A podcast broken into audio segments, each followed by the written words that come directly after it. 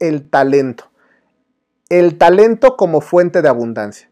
Es la idea de que la economía hoy día la mueven los cerebros. Es la idea que atrás de cada empresa hay un cerebro o un grupo de cerebros haciendo lo que las máquinas o el dinero no pueden, que es pensar, crear e innovar. Hoy cualquier persona tiene un medio de producción social llamado cerebro. Lo único que tenemos que hacer es ponerlo en marcha nuestro cerebro y los resultados económicos que vemos son consecuencia de cuánto lo usamos. Cada uno de nosotros con un cerebro y una computadora puede acceder a información que nos puede permitir mejorar nuestra vida. Estamos en un periodo donde el principal medio de producción es el talento. Hoy día hay personas que están obteniendo resultados fascinantes en cualquier parte del mundo. El último concepto es trabajar para obtener dinero. Es imperativo que pongamos nuestro talento al servicio de los demás y el dinero llegará por consecuencia. ¿Cuántas personas van a sus trabajos sin ninguna motivación?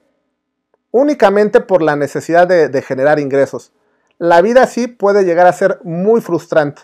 Hemos heredado de nuestras familias la creencia de que es necesario trabajar mucho para ganar dinero, e incluso en algo que no te guste.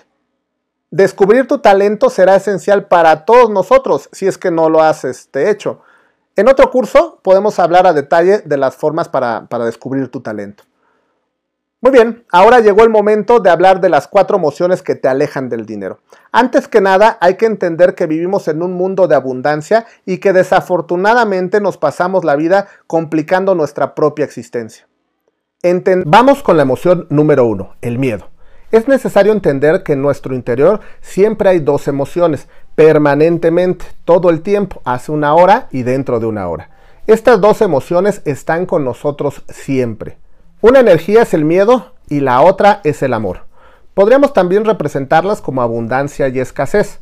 Sé que puede parecer simplista, pero desde la inteligencia emocional se ha demostrado científicamente que cerebralmente hay solo dos vibraciones de onda que corresponden con dos emociones, amor o miedo. Todas las demás emociones se derivan directa o indirectamente de, ellas. Es curioso, ¿no?